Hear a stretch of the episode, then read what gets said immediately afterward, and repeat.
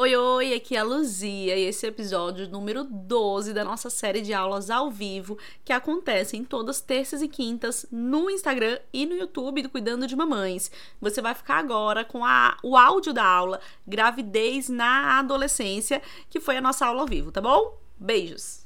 Olá, meninas do YouTube, bem-vindas! Bem-vindo, pessoal do Instagram, pessoal do YouTube, podcast depois, né? Hoje é a nossa aula é sobre gravidez na adolescência, né? Então, é, como é importante a gente falar de um tema que ainda é tão atual, né? Que é a gravidez na adolescência, tão frequente e tão atual. Então já vou começar aqui com a minha aguinha. Peguem papel e caneta, né? Comecem a se organizar para a gente passar aí um tempinho falando desse tema que pode chegar para qualquer profissional de saúde, mas não só né, para profissionais de saúde, para toda a população em geral, que é importante que todo mundo entenda sobre gravidez na adolescência, que possa trabalhar. Aqui no meu Instagram, acho que deu uma trava, disse que eu estava com baixa conexão, não sei se vocês estão me ouvindo direitinho mas vamos seguir a nossa aula, tá bom? Então, bem-vindo, pessoal que está entrando agora pelo Instagram, pessoal que vai chegando também pelo YouTube. Acabamos de começar, né? Estamos começando agora com a nossa aula aberta sobre gravidez na adolescência. Então, chamem as psicólogas que precisam entender desse assunto, as profissionais de saúde as mães, as adolescentes, os adolescentes, né? Então vamos chamando aí todo mundo sempre que possível para aproveitar as aulas abertas de terças e quintas, né? Em especial essa, tá? De gravidez na adolescência. Então vamos embora. Podemos começar, tudo certo? Né? Vamos começar com o assunto por aqui também, tá bom, pessoal do YouTube? Eu vou lembrar vocês durante a aula, mas tem um QR Code na tela de vocês aqui, aqui, é aqui na tela de vocês, né? E esse QR Code vai levar vocês para o grupo do Destrave, tá? Onde vocês vão ah, é, receber mais informações, vão saber como vai acontecer o Destrave, que é aquele evento super gostoso, né? Aquele evento sobre psicologia perinatal, mercado e tudo mais, tá? Aqui no Instagram também você consegue entrar no grupo do Destrave pelo link que tá na bio. Então vamos seguir aqui, o pessoal tá mais no YouTube, vamos embora, tá bom? Boa noite, Natália, boa noite, Maiara, Magda, Elice, sobreviver, que eu não sei o nome, sobreviver, me conta aqui qual é o seu nome para eu saber, tá bom? Então vamos embora falar de gravidez na adolescência.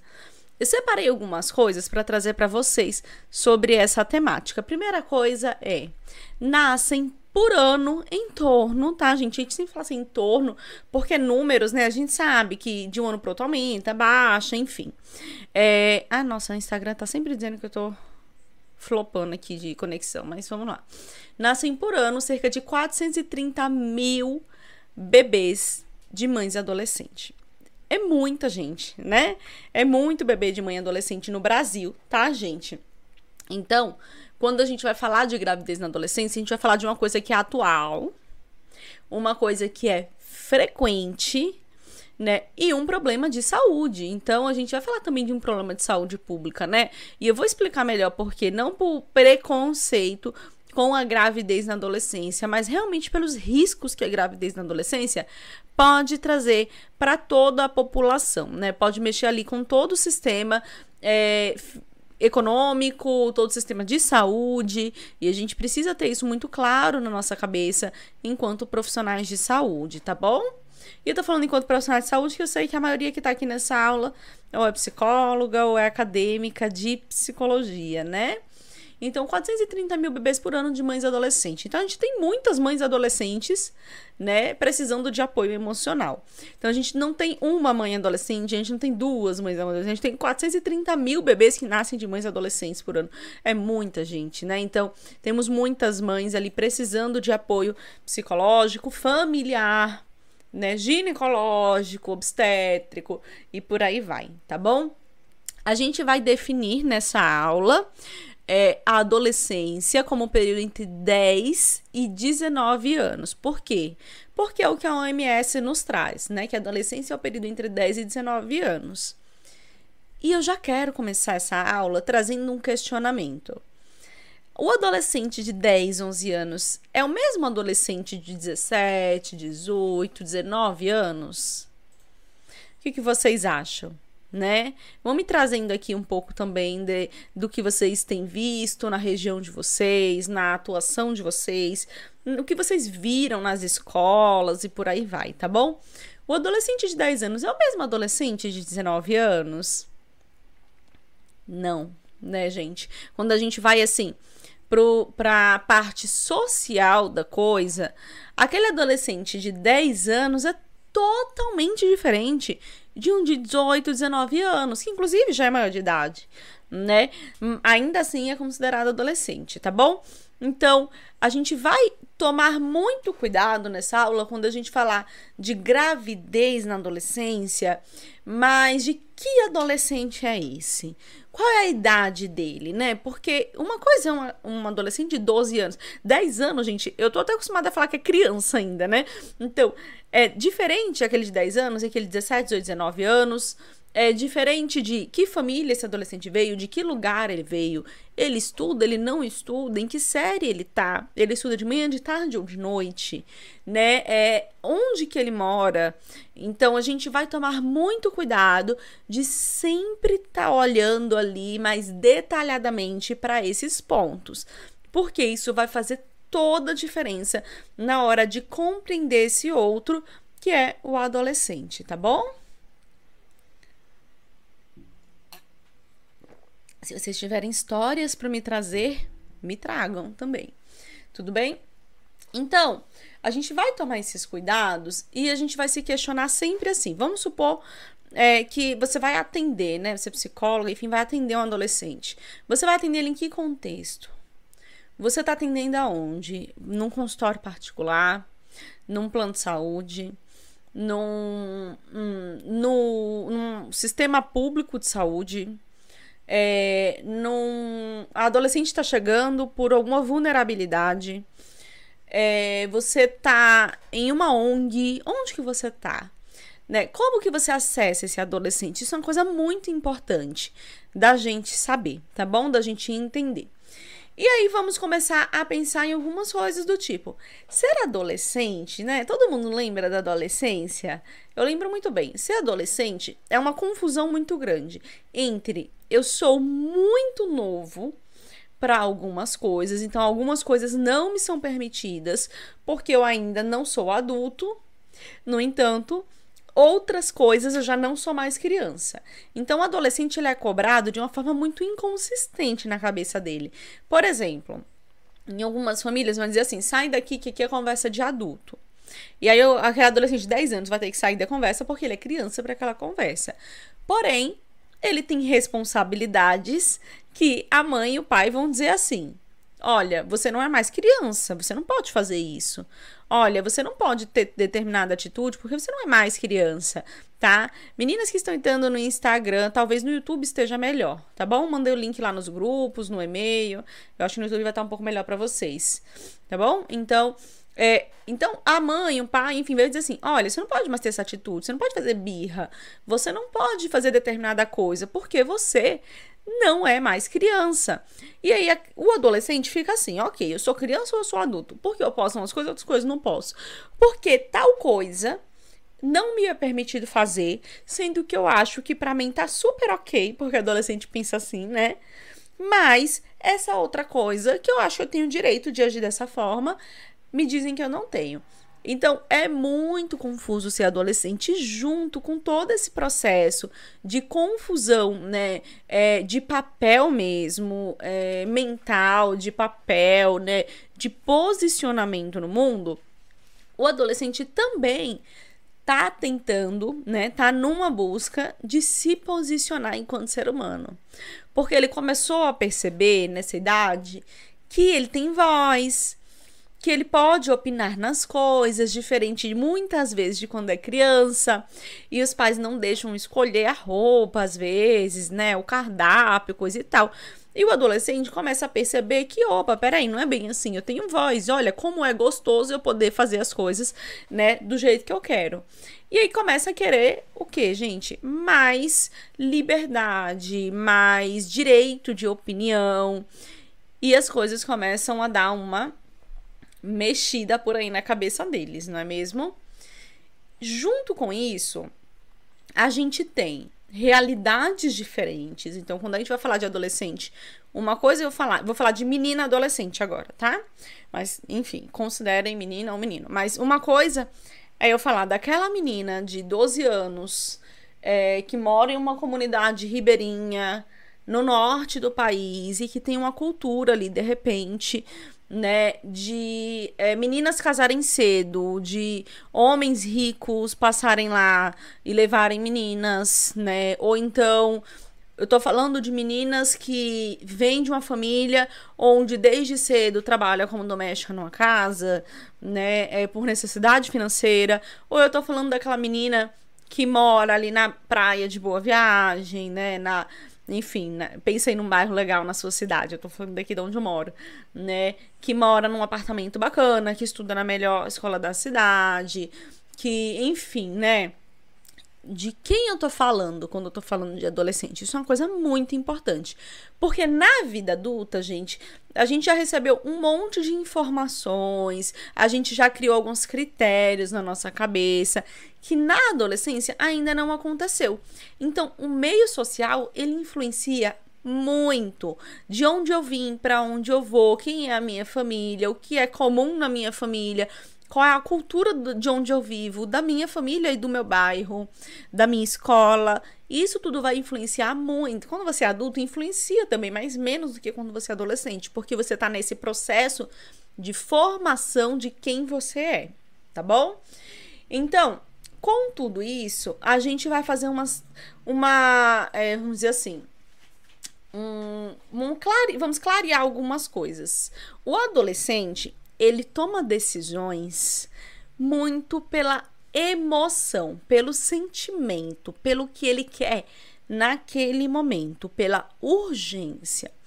Adolescente, ele faz decisões baseadas no que é bom para mim aqui e agora, no que eu quero, no que eu desejo. Eu bati aqui no microfone do YouTube, vocês não viram, né? No que eu quero, no que eu desejo, no que é para agora. Geralmente, tá, gente? Todo adolescente é assim? Não. Mas por que isso acontece? Porque a, a gente costuma né, é, fazer os critérios da nossa vida pelo córtex pré-frontal. Então, o córtex pré-frontal no nosso cérebro é aquela parte do cérebro que vai estar ali muito envolvida com a lógica das coisas, com é, os critérios. Ele vai fazer um filtro entre coisas que eu posso, coisas que eu não posso, coisas que são boas para mim, a médio e longo prazo, coisas que não são boas para mim. Só que o adolescente está com essa parte ainda em formação, porque essa parte do nosso cérebro termina ali de se formar em torno dos 21 anos, ou seja, pega toda a adolescência, né? E por isso, ele toma muitas decisões ali no seu sistema límbico. Ou seja, o cérebro ele atua muito é, para o momento do agora. O sistema límbico, gente, é onde a gente processa as emoções, as lembranças, né? É, onde muitas vezes a gente vai é, acessar aquela coisa muito emocionante, aquela lembrança emocionante da nossa infância, né? Então ele tá ali muito de uma forma com coisas não tão concretas, vamos dizer assim, não tão organizadas. A parte que organiza e coloca lógica nas coisas da gente é essa parte que vai sendo formada até os 21 anos, que é o córtex pré-frontal. E o adolescente não tá com isso totalmente formado. Então, vou dar um exemplo aqui. Como a gente tá falando de gravidez, vamos falar um pouco de sexualidade na adolescência, tá bom? Então, ele tá lá na, na maior pegação, uma menina e, e seu namorado, sua namorada, enfim, na maior pegação. E aí, sabe que vai transar. Mas, poxa, tem que pegar a camisinha. Não, não, vamos sem camisinha mesmo. Por quê? Não tem aquele critério bem definido, lógico, que vai dizer assim: não, peraí, é melhor pegar a camisinha. Isso não vai estragar a transa. Não, mas o levantar para pegar a camisinha é uma coisa que sai da emoção, que sai daquele vucu-vucu, que sai daquela, daquela coisa gostosa. E isso faz com que, de alguma forma, ele tome a decisão para resolver o problema dele agora. Qual que é o problema dele agora? Qual que é o problema dela agora? Eu quero namorar eu quero prazer. Então faz essa decisão de uma forma não muito racional. Tá ficando claro para vocês? Tá fazendo sentido para vocês? Vão me trazendo aqui quem tá no Instagram, quem tá no YouTube, vão me trazendo aqui se tá fazendo sentido também, tá bom? Pra gente bater um papo. E aí, tomar essa decisão, né, essas decisões de uma forma não tão racional, faz com que as coisas aconteçam atropeladas, Poxa, Luzia, mas todo adolescente faz isso? Não, a gente tem outras coisas que vão influenciar. Por exemplo, é, o tanto de diálogo que a família tem com esse adolescente, é, a abertura que esse adolescente tem com a sua familiar para poder conversar, tá? Para poder trazer suas dúvidas. É, qual é a cultura desse ambiente que esse adolescente vem, né? De que família esse adolescente veio. De repente, vou deixar mais claro. Uma adolescente veio de uma família que naturalmente as mães, as meninas, foram engravidando com 13 ou 14 anos. E aquilo era uma coisa muito tranquila, muito natural. Estranho era a mulher que, engravidava com 30 anos. Olha como ela é velha, né? Isso na cabeça da família do adolescente, tá bom? Na, nos pensamentos ali comuns. Então, essa menina, se ela tem 12 anos, 11 anos, ela tudo bem para ela se ela engravidar, porque o normal é todo mundo engravidar cedo. Porque assim, com a avó foi, com as tias foi, com a mãe foi, com a parte do pai foi, tá? Então, isso é uma coisa que. Ah, não, eu até sei que hoje se engravida mais tarde, lá depois dos 20. Mas tudo bem também, né? Tudo bem. Minha mãe foi mãe nova e olha como foi bom para ela. Porque agora eu tenho 12 e ela tem 25 tá? Então, de onde essa pessoa veio? Isso conta muito, gente, mas muito, muito, muito, muito, tá? E aí, além disso tudo, a gente vai pensar em alguns porquês, né? Assim, não um único motivo, mas o que faz acontecer uma gravidez na adolescência, né? Por que a gente tem tanta gravidez na adolescência ainda no nosso país? porque continua acontecendo, né? É como se não tivesse contracepção, mas temos, né? Mas a gente precisa questionar tudo isso para a gente entender e depois a gente passar para aquela parte de e aí, depois que engravidou, né? Quem é essa adolescente? O que a gente vai fazer com isso, tá? Então, separei alguns pontos aqui para vocês. O adolescente geralmente está naquela fase de querer se provar adulto. Então, eu quero ser independente, eu quero me provar, eu quero provar para a população que eu sou adulta, que eu sou que eu sou suficiente, que eu consigo lidar com os meus problemas, que é, eu sei me virar sozinha, tá? E aí esse se provar adulto, quando vem uma gestação, é quase como se dissesse para a população, para a sociedade assim: tá vendo que eu não sou mais criança? Agora eu vou ser mãe. Agora eu vou ser pai. Tá bom? Deixa eu beber minha água aqui.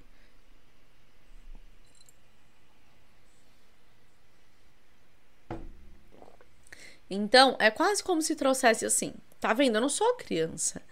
Eu tenho até uma vida sexual ativa, eu vou até ser mãe, eu vou até ser pai.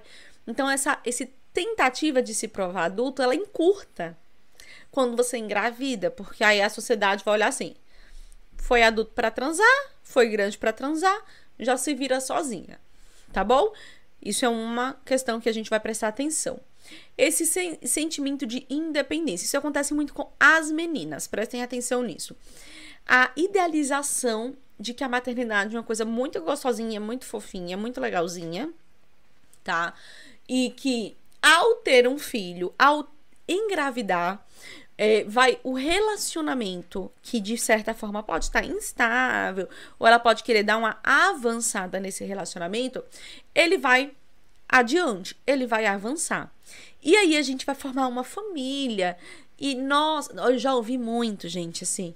E nossa, Olha como eu imagino, sabe? Quando eu acordar, e aí vai estar tá lá ele do lado, e vai me dar bom dia, e a gente vai tomar café da manhã. Então, a idealização da família perfeita e de querer uma independência, querer sair de casa para morar com uma outra pessoa que vai ser mais legal que a mãe, que o pai, né? Que vai ser mais legal do que a avó, do que a tia, do que os tios essa ideia de independência. Não imagina, qualquer coisa ele trabalha ali no mercado e eu vou fazer determinada coisa e a gente se vira. A, a falta de, compre, de compreender o quanto é um curso de vida né? Então acredita que vão trabalhar ali de alguma coisa e vão, ó, não, já sei, um aluguel é X, a energia é X e a alimentação é X. Com tal valor eu vivo tranquilamente.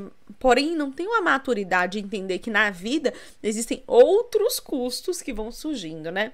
Então a ideia de ser fácil, de ser maravilhoso, eu vou fazer o que eu quero na minha casa, aqui na casa dos meus pais eu não posso, né? Isso faz com que muitas vezes se apresse esse novo status de relacionamento. E uma forma de ser aceito esse novo status é quando envolve uma criança. Agora engravidou, vai casar. Ainda se pensa muito nisso, tá?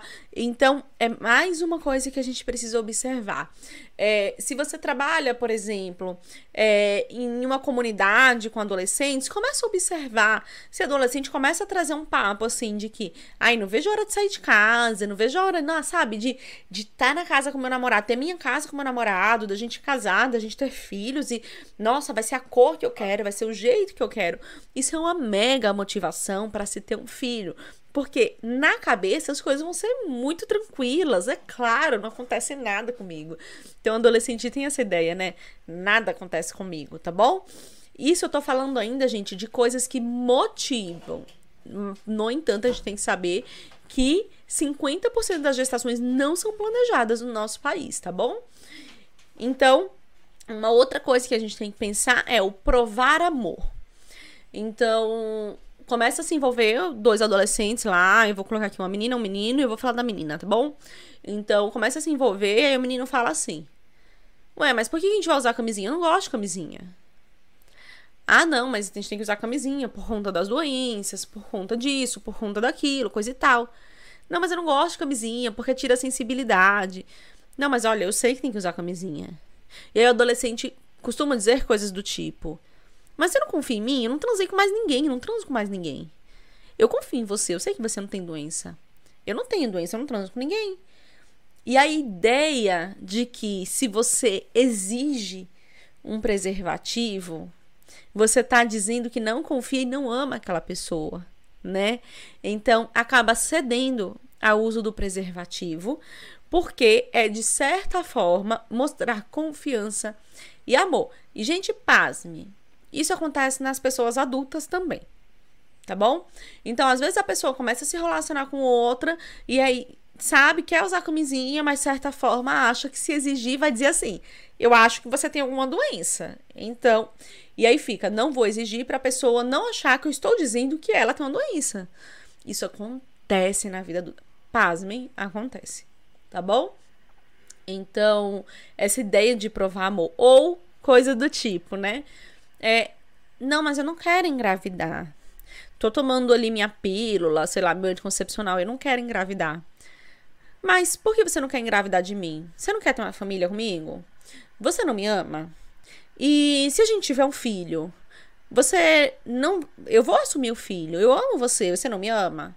Você não me ama o suficiente para querer um filho comigo? Ainda que essas pessoas tenham 13, 14 ou 15 ou 16 anos. Tá bom? Então, a ideia de que é, para você provar que ama, você tem que ter um filho. Você tem que ceder ao uso de camisinha ou dos seus contraceptivos é muito real e a gente precisa observar. E aí, quem é pai e é mãe, começa a observar seus filhos, né? Começa a conversar sobre isso, tanto os meninos quanto as meninas. Se você é profissional e atua com adolescente, começa a observar isso e mais traga essa situação como uma situação real. Porque na hora que esses adolescentes passarem, eles não vão pensar assim: ah, é só comigo. Não, vão pensar assim: bem que me falaram que vão, né, que isso aqui ia acontecer. Então traga isso como uma situação real. Fala, olha, gente, é comum num relacionamento que de repente o parceiro fala que não gosta da camisinha, que não tem doença nenhuma, mas doença não tá na cara. Vai ter um monte de doença que você não vai conseguir ver olhando o genital da pessoa. Então, realmente é necessário, tá bom? Deixa eu beber minha aguinha aqui para Vou ler vocês no YouTube e vou beber minha água.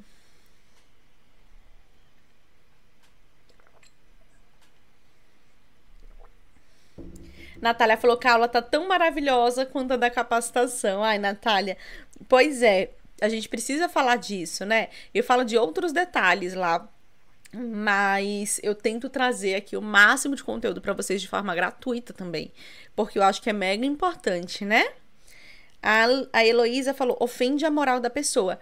É, a pessoa fica assim: você está me ofendendo, tá dizendo que eu tenho doença? Eu não tenho doença. Eu não quero usar camisinha. Você não confia em mim. Isso é uma ofensa. E na verdade não é nenhum tipo de ofensa, né? Isso é, acaba sendo um drama para poder não usar a camisinha ali. E a pessoa acaba caindo nessa história também. A gente sabe que adolescente faz drama também, não é verdade?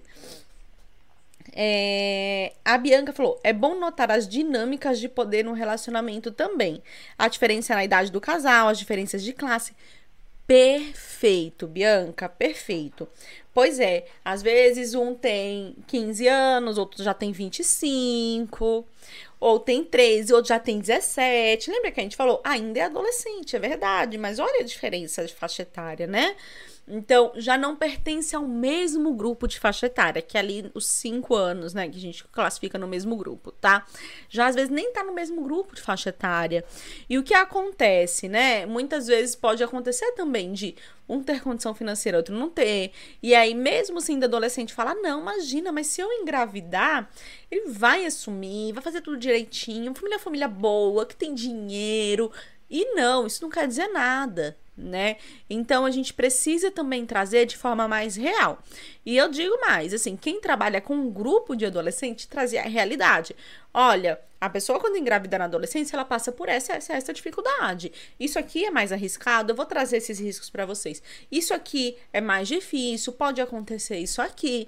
Porque muitas vezes não tá claro. Acha que a maior dificuldade que vai ter vai ser contar para os pais e mal sabe que essa dificuldade é a primeira das dificuldades de engravidar na adolescência, né?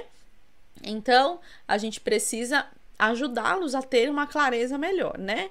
É, essa romantização da maternidade colabora, a falta de perspectiva de vida.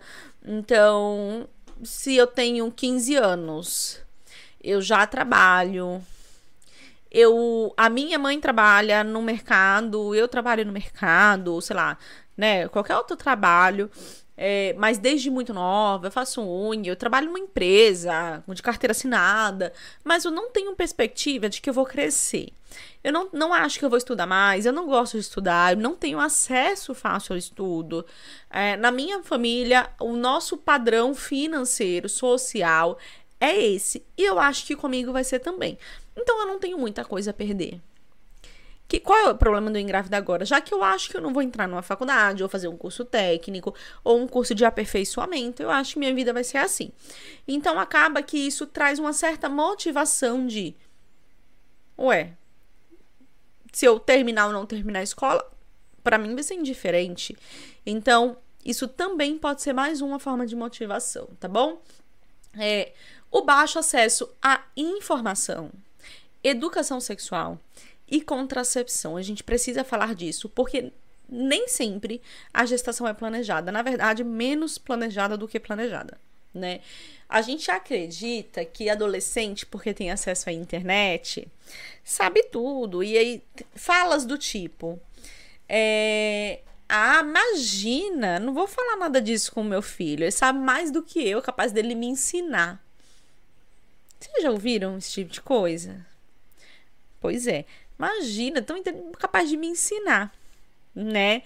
E, e isso é uma coisa muito séria, porque não é bem por aí.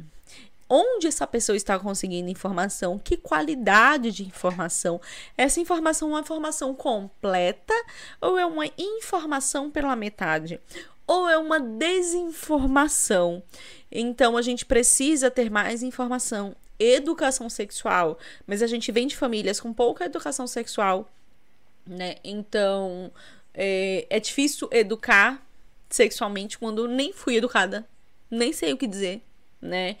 É, as meninas e os meninos não sabem usar contraceptivo adequadamente, não sabem o que usa, o que não usa, não tem acesso muitas vezes nem à contracepção adequada, nem a ginecologista. E aí muita gente vem com aquele discurso horroroso cá pra nós de tem camisinha no posto.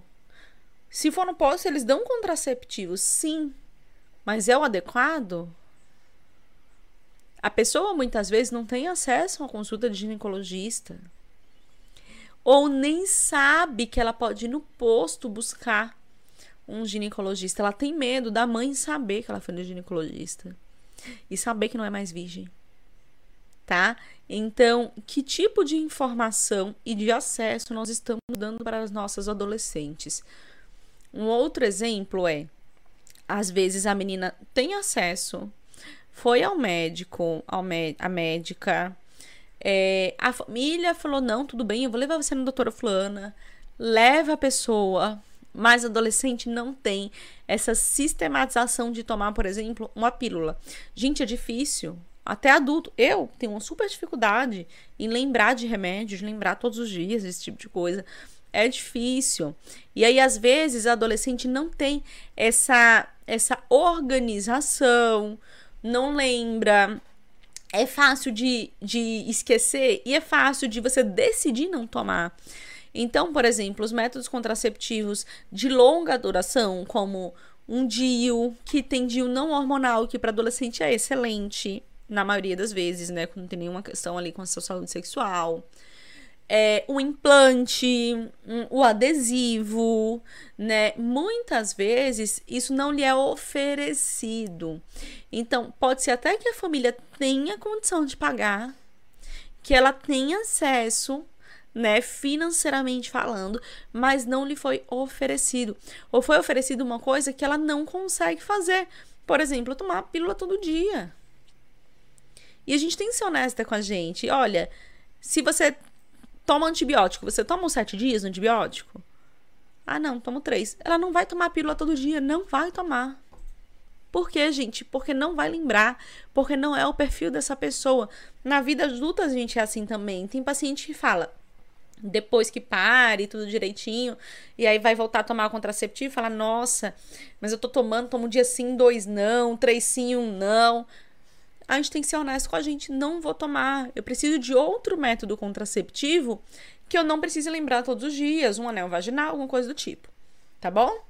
Então, a gente tem que é, aumentar o acesso dessas pessoas, tanto das pessoas é, que têm condição financeira de ir ao, ao obstetra, a, a ginecologista, quanto daquelas que não têm condição financeira e muitas vezes vai tomar o remédio da amiga vai tomar injeção e a injeção da amiga e começa a passar mal, começa a engordar, começa a não sei o que e para. Porque não acessou ali um médico, tá bom? A Marclene comentou aqui no Instagram. Também uma engravidar como uma forma de motivação de vida, de dar sentido. Pois é, Marclene, né? E aí isso é uma coisa assim que até os adultos fazem. Ai, nossa, tô meio sem sentido de vida, vou ter um filho. Não faz sentido nenhum a gente fazer isso né? Ai, nossa, eu não sei, sabe? Não tô feliz com mais nada, as coisas não estão, sabe? Não, não tô, não tô vendo motivação, vou ter um filho. O adolescente faz isso também, né? Então a gente precisa, tá, gente, falar muito disso. É, desse acesso. É uma coisa assim que eu queria muito, muito, muito que vocês grifassem. Vocês pegaram papel e caneta? Espero que sim, hein? Por favor, que nossas aulas de terças e quintas tem que ter papel e caneta. Façam um caderninho, um caderninho aulas abertas do Cuidando de Mamães, só para nossas aulas abertas, tá bom? Então, eu quero muito que vocês grifem, anotem, façam estrela, colorido, sei lá o que for, no caderno de vocês. A baixa, o baixo acesso, tanto a contracepção adequada, não é baixo acesso à contracepção, realmente tem camisinha no posto realmente tem pílula no posto. Mas, gente, adolescente, Às vezes fica vivendo de pílula dia seguinte. Coisa mais perigosa para a saúde sexual ginecológica dessa pessoa. Toma uma cada mês. Aí acaba o ano, moço, 5, 6, 10 pílulas no dia seguinte. Isso é muito sério, tá? Então, acesso à informação, à educação sexual em casa, na escola, nos grupos da, do seu bairro, enfim. E também acesso ali a um, um ginecologista, a um médico que vai fazer isso de uma forma mais adequada. Grifem isso, por favor, tá bom? E engravidar traz riscos, né, gente? É, para a mãe, para o bebê, para a sociedade, é, de uma forma muito grande, tá? Primeiro que quando se engravida na adolescência, a chance de você viver uma maternidade solo é maior. Principalmente porque o outro pode não estar tá preparado para viver essa paternidade, só que quando você não está preparado para viver uma paternidade, é relativamente fácil você não viver a paternidade, né? Só que a maternidade não é tão fácil assim. Você engravidou. Hum, deixa eu ler aqui. Bianca falou: acaba relaxando nos cuidados quando se conhece. Quando não se conhece, quais cuidados são esses? A Vanessa falou, e também tem o fato dos profissionais do posto não estarem preparados para receber esse público. Vanessa, é verdade, Bianca, é verdade. Poucos profissionais de saúde sabem conversar com adolescente. Acha muitas vezes que conversar com adolescente é falar gíria. Quando eu tava na faculdade, eu escutava muito isso. Não, quando vai atender adolescente, tem que saber falar a língua do adolescente, falar gírias. E não é assim, gente. Não é isso exatamente é a gente sabe acessar essa pessoa, deixar confortável, não fazer daquele ambiente aquele ambiente tenebroso, senta aqui na minha frente e me fala qual é o seu problema. Não é isso, é falar, olha, senta aí. O que está acontecendo? Bora lá, me conta, né? É falar de um jeito mais tranquilo. É não deixar a pessoa com medo, porque tem gente adulta que tem medo de ir médico, imagina adolescente, né? É deixar claro que o que a pessoa falou ali não vai sair dali, não vai sair rodando o bairro. Então, falar com adolescente não é exclusivamente falar gírias. É você entender o que a pessoa está falando, é você não se colocar num lugar de superioridade. Porque o adolescente, quando olha a pessoa olhando como superior a ele, ele vai ficar com medo, vai dizer assim: não vou falar da minha vida para essa pessoa, nem sei quem é ela. Tá? Então é tranquilizar, isso é muito importante tá? E os médicos muitas vezes também não realmente não estão preparados, médicos mais antigos, concursados há muito tempo, que não se atualizaram nessa questão e não estão preparados, né? Vão falar qualquer coisa, não vão escutar. Quantas vezes a pessoa vai no posto e o médico não escuta o que a pessoa tem a dizer, fala assim: "O que, que você tem?" Ah, ainda tô, tô, sei lá, com um corrimento, uma coceira. Toma aqui esse remédio e vai embora. Por quê? Porque, gente, tem muita gente, porque tá com pressa, porque não dá tempo de atender todo mundo. Então aí a gente tem um negócio maior, né? Mas é o saber ouvir. Senta aqui, né?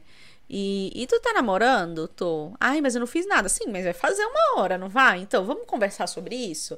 Vamos falar sobre isso? E aí, não só o médico, não só o ginecologista, mas nós profissionais de saúde mental também. Então, se você atua no sistema público de saúde, faz um grupo.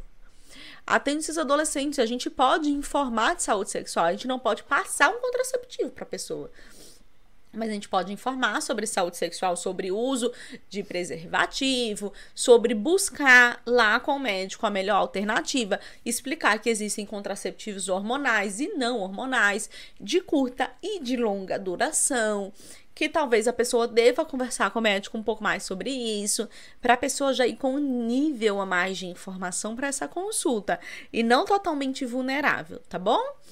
E aí é claro, né, que traz riscos e consequências essa gravidez na adolescência, coisas do tipo é, a maior probabilidade de vir uma maternidade solo, risco de mais intercorrências, então tem mais taxas de intercorrências em adolescentes do que não adolescentes, né? É, prematuridade, é, aborto, aborto espontâneo e aborto provocado, né? É, baixo peso do bebê, uh, diabetes. Então, a gente tem ali mais taxas de intercorrências durante a gestação, trazendo risco para a saúde do bebê, mas também para a saúde dessa menina. Imagina uma menina de 12, 11, 13 anos grávida. O quanto esse corpo está preparado para estar tá grávido, não é? Ai, mas é, nossa, as meninas hoje são tudo grandonas. Mas e daí? Não tô falando de tamanho dela. Tô dizendo da preparação, da, do amadurecimento desse corpo para engravidar. Tá bom? É, mais riscos de uso de álcool e outras drogas. Então, adolescente não, não filtra muito. Primeiro, é totalmente proibido uma gota de álcool na gestação. Uma gota, não pode nem uma gota, nem uma gota. Totalmente proibido. Os estudos mostram claramente pra gente que a permeabilidade da placenta pro álcool é muito grande e que o bebê recebe mais álcool do que a mãe. Porque a mãe tem mais volume de sangue e o bebê é um bebezinho, passa álcool pela placenta e ele fica, coitado, né? Bêbado. E aí tem a síndrome alcoólica fetal. Então, a gente proíbe, contraindica. Qualquer profissional de saúde pode fazer isso, gente. Eu contraindico. Meu médico liberou uma tacinha de vinho. Não pode. Baseado em quê? Nos estudos. Não pode. Nem uma tacinha de vinho, nem uma cervejinha, nem uma caipirinha. Nada. Nada de álcool tá? Só que na, na gestação na adolescência é difícil fazer essa decisão, porque vai rolar uma festa. E, poxa, eu tô só com oito semanas, ninguém nem tá vendo minha barriga. E se eu beber um pouquinho? Não, o bebê não vai nem, vai, nem vai ter nada. Fulaninha bebeu a gestação toda e não teve nada. Dia desse eu vi num grupo isso. Ai, gente, fala que não pode tomar álcool. Eu bebi não sei quantas latinhas de cerveja e meu bebê não teve nada. Gente, pelo amor de Deus. Lembra que o senso crítico do adolescente está muito baixo. Então, o risco dele usar outras drogas e ele beber álcool é muito grande. Isso traz riscos para o bebê também. Tá bom? O abandono escolar.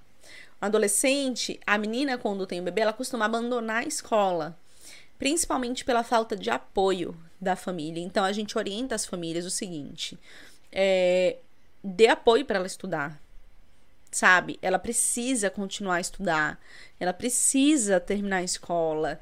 Poxa, às vezes a menina engravida na sétima série, sei lá, sétimo ano, oitavo ano. É meio confuso esse negócio de ano, né? Que antes tinha colegial, aí agora é primeiro ano do ensino médio, segundo ano, terceiro ano do ensino médio, enfim. Mas às vezes não ensino fundamental ainda, engravida ainda no ensino fundamental, não termina o fundamental. Então essa pessoa às vezes poderia estudar, poderia organizar a sua vida, sair de casa com uma vida financeira mais organizada e não, ela não vai fazer. Porque não tem apoio, porque ela engravidou e precisa ficar com a criança. Então nem que ela leve a criança, gente, para a escola é melhor que ela termine. Isso traz um impacto, e aí a gente vai falar assim, de uma forma mais clara, mais seca, mais seca, mas mais clara, tá bom? Isso traz um impacto não só para a família dela, mas um impacto para toda a população do nosso país. Porque a gente tem meninas que têm filhos muito cedo e largam a escola. Então, mulheres que futuramente iriam querer uma independência financeira e não vão ter, que vão se submeter num relacionamento às vezes abusivo, porque não tem condição de sair daquele relacionamento. Se eu sair desse relacionamento, o que vai ser de mim e do meu filho? Então, isso abre espaço, gente, para violência doméstica. Isso abre espaço também para a economia do nosso país ser uma economia mais difícil, né? Abre espaço para tantas outras coisas que assim, é melhor que ela termine.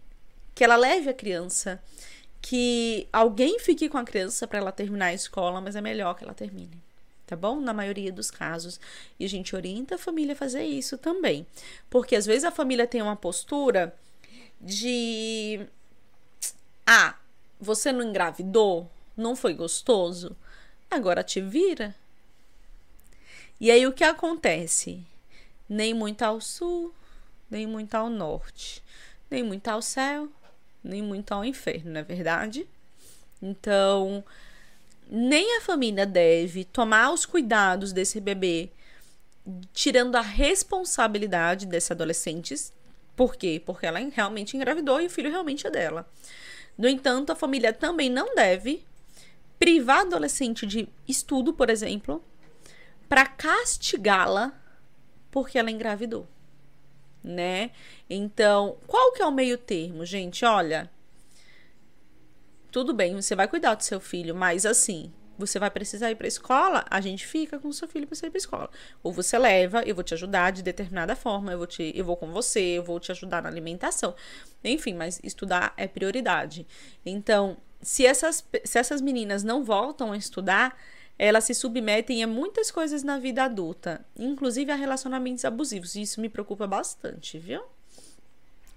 é, mais índices de adoecimento mental. Então, é, a gente já sabe, né, que, por exemplo, para o suicídio, é, um fator de risco é a maternidade muito cedo, é ser uma mãe muito jovem, ou seja, adolescente.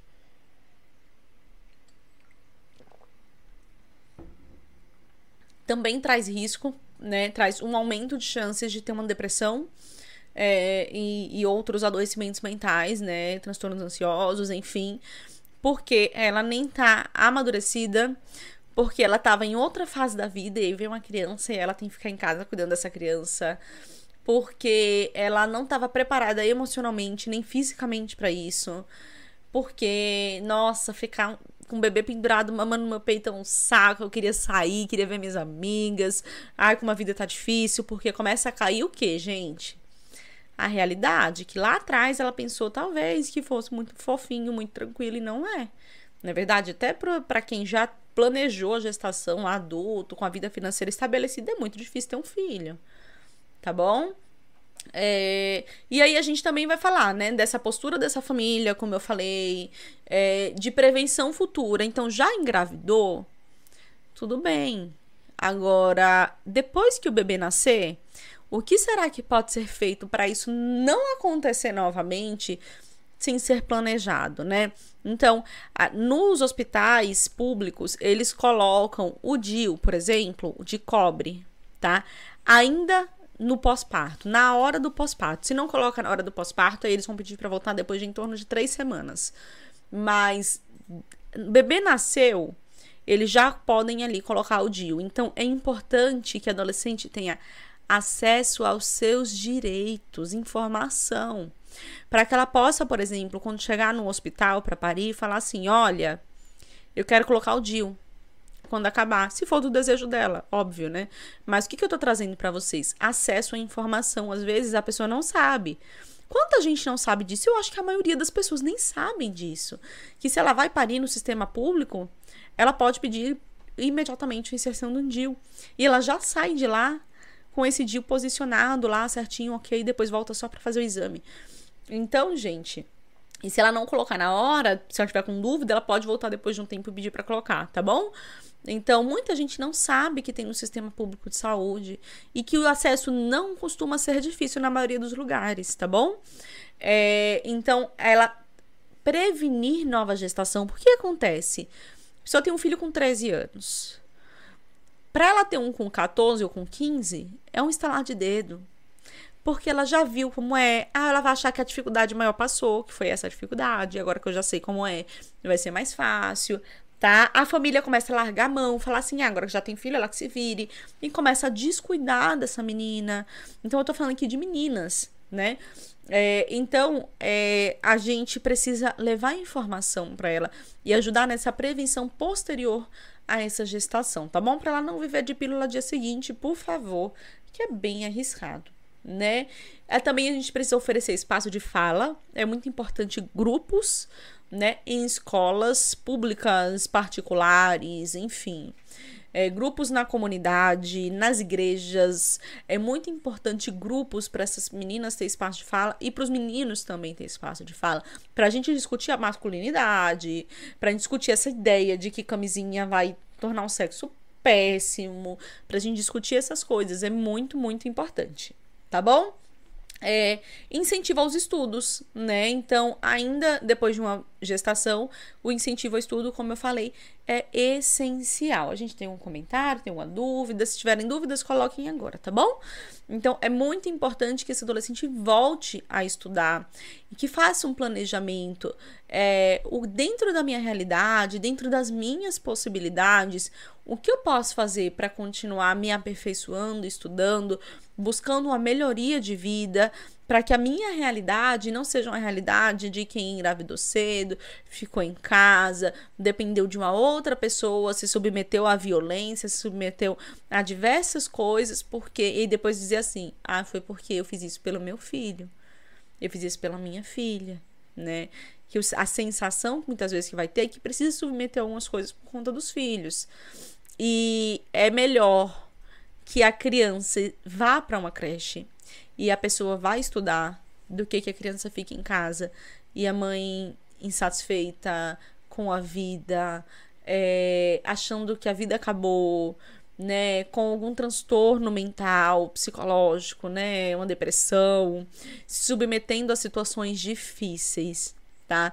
A gente tem que olhar para essa menina e enxergar que ali tem uma menina, tem uma pessoa, a gente esquece disso, né? Então é melhor que a gente cuide dela também, para que esse futuro seja melhor e cuide desse menino também, né? Desse desse parceiro, para que o futuro seja melhor, para que ele seja, por exemplo, presente na vida dessa criança, para que ele não abandone essa criança, ainda que não continue um relacionamento, tudo bem, a gente não tá falando do relacionamento, a gente tá falando ali do cuidado com a criança. Essa criança também tá ali, né, é, em uma situação muito difícil, com a mãe adolescente que queria fazer outra coisa, que queria estar em outro lugar, na maioria das vezes, com amiga, é, numa festa.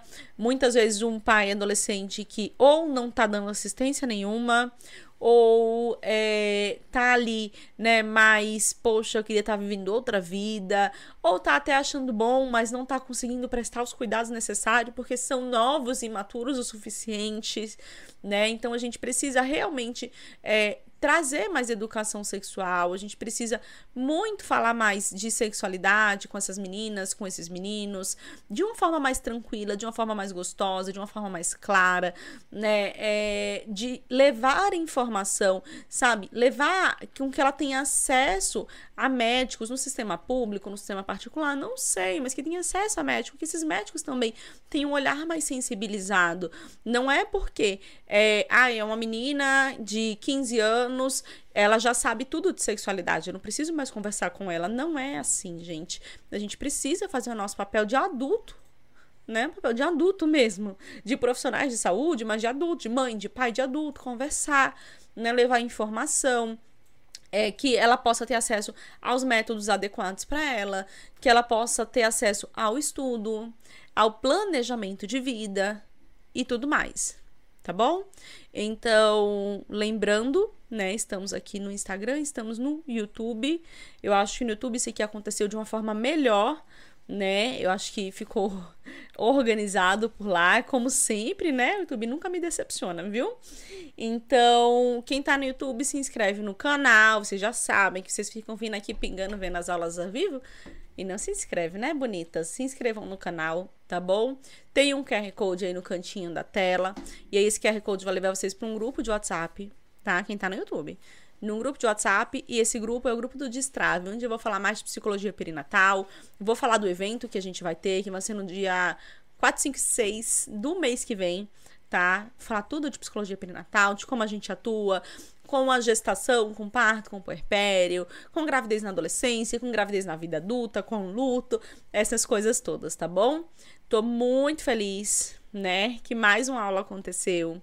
É, tô vendo que Tá entrando gente agora aqui no Instagram, né? E, enfim, nas, eu vou começar a deixar o link do YouTube para vocês reassistirem as aulas antigas também, tá bom?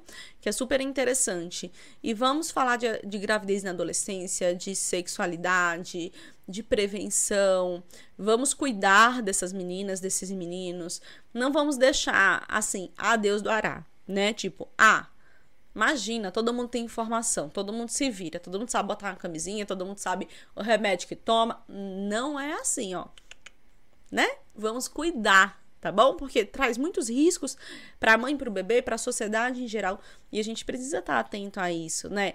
Ter uma escuta mais ativa. De repente eu tô ouvindo essa, essa menina e ela tá falando muito de quando ela sair de casa e aquele casamento lindo que ela vai ter, né? De acordar e dar bom dia e tomar café da manhã na cama. A gente começa a ver ali opa, peraí, essa pessoa está com um pensamento mais para esse momento.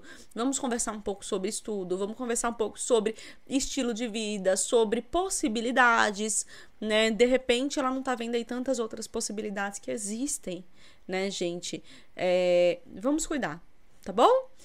Muito feliz. Muito obrigada mais uma vez. Espero que vocês tenham anotado muitas coisas, né? E vou deixar aqui também no meu history, como eu falei, o arrasta para cima do YouTube com todas as aulas que a gente fez. A gente fez uma playlist de aula que tá bem legal para vocês assistirem, tá bom? Um beijo.